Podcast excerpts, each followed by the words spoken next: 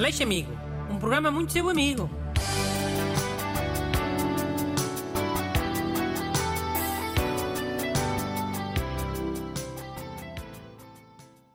Ora viva!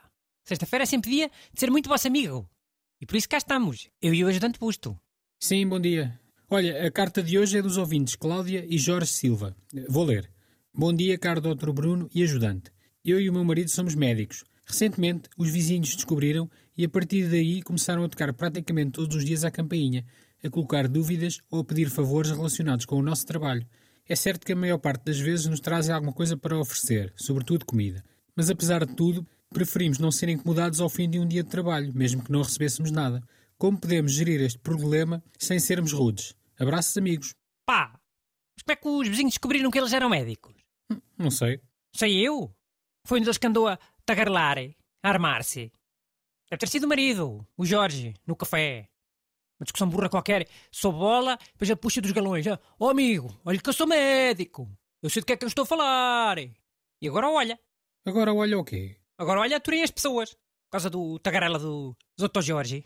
Hum, tá bem. Mas e agora? Como é que resolvem isto? Podem começar por não abrir a porta, quando lhes tocarem a campainha. É um excelente conselho em geral, já estou farto de dizer. Quando é que foi a última vez que abriste a porta e era alguma coisa de jeito? Uma coisa boa para ti? Bater-nos à porta é um dos grandes flagelos do século XXI. Execo com telefonarem. Oh, então às vezes à, à porta não pode ser a visita de alguém? Uma pessoa de quem gostes? Não, senhora, que isso já não acontece. As pessoas agora avisam, não é? Antigamente é que se aparecia a balda na casa das pessoas. De surpresa. Agora não. Agora se a campainha toca, é sempre alguém a pedir alguma coisa. Ou a vender alguma coisa. Então e isso é que é vida? Nunca abrir a porta? Podem abrir de vez em quando, vá, sei lá. Abrir é fingir que estavam a dormir. Para os vinhos ficarem atrapalhados. Olha, se calhar até deixam a comida e vão logo embora. Sem, sem chatear muito. Esqueças que a Cláudia e o Jorge são médicos, é? Podem estar a dormir a qualquer hora por causa de, de fazer as urgências. É credível. Ninguém condena. Hum, por acaso pensava que ias dizer à Cláudia e ao Jorge para darem maus conselhos. E assim os vizinhos deixavam de ir lá bater à porta. Olha, eu pensei em dar essa solução, sim. Mas se envolve a saúde das pessoas. E achei melhor não darem. Não quer ser acusado de homicídio involuntário.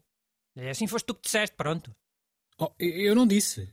Disse que achava que ias Olha, o dizer... que também podem fazer é, é ir ver ao Google. Ah, ver o quê? Fazer o diagnóstico.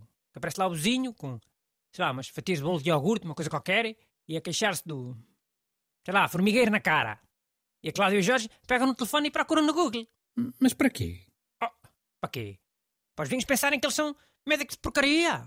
Não sabem nada, têm que ir ao Google. Depois os vizinhos pensam: olha, se é para ir ao Google, também vou eu. A perceber? Estou. Mas é que a culpa aqui é só deles, não? Jorge e a Cláudia. Primeiro que andaram a tagarlar, né? Que eram médicos. Menino Jorge. E depois que aceitaram dar conselhos em troca de comida. Mas não deviam ter aceitado. Acho que acaba por ser uma situação normal. Oh, meu amigo, mas funciona como as coisas da máfia. Tu aceitas fazer um negócio com a máfia uma vez e eles nunca mais te largam. Pelo menos nas séries e nos filmes. Aqui é igual. Mas igual como? Pá, igual. Eles aceitam comida dos vizinhos, né? Em troca de conselhos médicos. Agora tem que aceitar sempre. Que os vizinhos são uma máfia. Eles não aqui a brincar. Hum, ok, então nada a fazer, é isso? A fazer as coisas que eu disse. Olha e olha, o, o Jorge e a Cláudia podem tentar virar o bico ao prego. Em vez de esperarem que os vizinhos vão lá à casa com comida pedir conselhos e estarem sempre agoniados à espera que alguém ah, vá bater à porta. Olha, vão eles à casa dos vizinhos com conselhos. Depois pedem comida. Espera lá que agora perdi-me um É bocado. imagina que o Jorge e a Cláudia chegam a casa e não têm nada para comer. E depois cheira bem. Que há um vizinho qualquer que está a assar uma coisa no terraço. Então eles vão lá, dão os conselhos médicos quaisquer. e, Olha, não beba vinho, depois comer melancia, não sei o quê. Oh, outra vez essa conversa do vinho e da melancia. É pá, é só um exemplo. De um conselho qualquer sem jeito nenhum. Mas se for um médico a dizer, já passa a ser um conselho de médico, não é? Hum, ok. E depois o Jorge e a Cláudia ficam só a olhar. Até os vizinhos oferecerem a comida que estão a assar. Percebeste? É virar o feitiço contra o feiticeiro. A máfia dos vizinhos pede conselho aos médicos. A ser lixada pela máfia dos médicos pede eh, comida aos vizinhos. Mandem as vossas perguntas para brunaleixo.rtp.pt Aleixo Amigo. Um programa muito seu amigo.